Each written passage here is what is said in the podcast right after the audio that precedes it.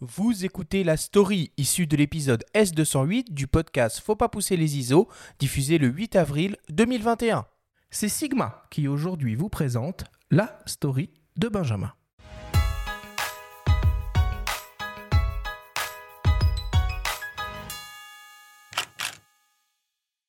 Et pourquoi pas nous? C'est ce qu'ont dû se dire les équipes marketing du groupe Vitech depuis la côte Est, en voyant les différentes campagnes de financement participatif, plus lucratives les unes que les autres, menées en Californie et dans l'Utah par leurs cousins Peak Design et Wondered. Le moindre lancement de sac ou trépied photo affole les compteurs. Un gisement de dollars amorcé à coups de teaser rythmé par des notes folk et juste ce qu'il faut de positive attitude. Moyennant contrepartie, l'internaute se retrouve au cœur des coulisses et suit l'avancée du projet, comme s'il faisait partie de la team. Sans storytelling, la puissance marketing n'est rien. De quoi susciter le courroux de grands Manitou tels que Love Pro, Manfrotto ou Jitzo, et par ricochet Vitek, propriétaire du trio, dont les méthodes de communication traditionnelles s'en trouvent un brin ringardisé par les mises en scène des chefs de start-up en t-shirt et casquette fraîchement sortis du campus. Alors, Vitek a dégainé son artillerie la plus légère, en carbone, découpé du cuir éco-friendly, brodé sur des matériaux recyclés, puis labellisé l'ensemble d'une marque mythique. Le kit Gizzo Légende est sur les rails. Le Made in Italy est incarné par l'accent des intervenants sur les vidéos de présentation, ne laissant aucun doute quant à leur lien avec la plus célèbre botte de la planète. En toile de fond, l'environnement. Le sac est fabriqué à partir de 65% de matériaux recyclés, 100% des pièces, sac et pieds compris, peuvent être réparés en cas de dégâts dans le cadre de la garantie illimitée. Dernier saut à poser sur cet engagement éco-responsable, 5% des bénéfices seront reversés à une association dans le domaine de la protection de l'environnement autour du parc Kruger, destination prisée des amateurs de safari photo en Afrique du Sud. À la vue du succès tonitruant et prévisible de cette campagne, on se demande pourquoi cette légende Jitzo n'a pas été écrite plus tôt.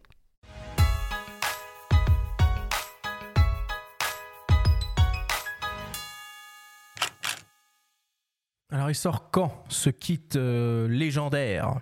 Oui, alors ce kit il devrait être disponible courant juin pour tous les gens qui ont euh, contribué à la campagne, hein, qui euh, est un succès évidemment. Quand on a une marque comme ça, Combien ils ont ramassé? Bah, pour l'instant, il reste, donc au moment où l'émission est diffusée, il doit rester 3-4 jours de campagne encore.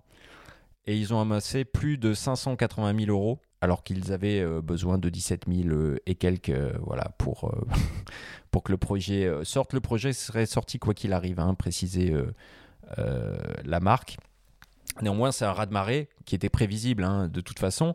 C'est vrai que participer à la campagne, c'était intéressant parce que le, prix descendait considérablement par rapport à celui qu'il va être dans le commerce, puisqu'il il faudra compter 875 euros pour acquérir ce kit. Or, sur le site, pour acquérir les deux, il fallait juste, entre guillemets, débourser 576 euros. Ça fait quand même une économie substantielle, quoi. Petite question, mais le produit, il était déjà développé et prêt à être produit ou c'est la campagne qui fait qu'ils En fait, le, le- le produit allait sortir quoi qu'il arrive. Disons que la campagne euh, permet plusieurs choses. Donc, elle donne accès à cet engagement euh, écologique auprès d'une association, euh, la création de- d'emplois dans, auprès de jeunes Sud-Africains dans le, dans le parc Kruger et miser sur l'éducation et la sensibilisation à l'environnement. Donc, ça, c'est une chose. Et l'autre chose qui n'est pas négligeable aussi, c'est que en participant à cette campagne, tous les gens qui ont contribué auront droit à une garantie illimitée euh, sur les produits, ce qui ne sera pas le cas des gens qui se procureront ce kit dans le commerce. Et ça, c'est un point qui est quand même très important, notamment sur l'engagement, on va dire, éco-responsable des produits qui sont euh, réparables à vie, précise la marque. Donc, euh, un kit sera disponible pour qu'on puisse le faire soi-même. Sinon, on pourra, avec cette garantie à vie, renvoyer euh, le matériel euh, pour les pièces qui sont plus compliquées à réparer, dans la limite de ce qui est garanti, évidemment. Toutes les conditions seront précisées à l'issue de la campagne euh, un petit peu plus. Donc cette démarche, elle est quand même intéressante et pourquoi je parle de ça aussi? Parce que dans le numéro là qui va sortir la semaine prochaine, on a confié un dossier à, à notre cher confrère Bruno Labarbère sur l'écologie et la photo de manière plus globale euh, pour faire le tour un petit peu des actions des initiatives qui existent au sein des différentes marques pour s'apercevoir qu'il n'y en a pas tant que ça d'ailleurs. Mais récemment, on a pu voir que Nikon euh, propose un, certificat d'un an sur des produits d'occasion qu'ils ont eu euh, au sein de leur SAV. Donc ça, c'est très très bien. On a constaté que EIZO, par exemple, a réduit de 50% ses émissions de CO2 en 3 ans. Il y a d'autres initiatives euh, qui vont un petit peu contre l'obsolescence programmée. Sigma va proposer des euh, euh, changements de monture sur leurs objectifs. Par exemple, si on a acheté une optique en, montuel, en monturelle, mais on veut passer chez Sony en montureux, ben, on peut confier l'optique sans la, voilà, sans la changer. Donc c'est c'est plein d'initiatives comme ça qui grandissent. Et puis pour finir, le gouvernement a mis en place aussi un, un indice de réparabilité en début d'année hein, sur les produits électriques et électroniques. La photo n'est pas encore concernée, mais elle devrait l'être bientôt. Et en attendant, ben, il est intéressant un petit peu de voir euh, de quelle manière euh, les différents acteurs vont, se positionner euh, autour de tout ça. Quoi. Super, bah écoute, merci Benjamin.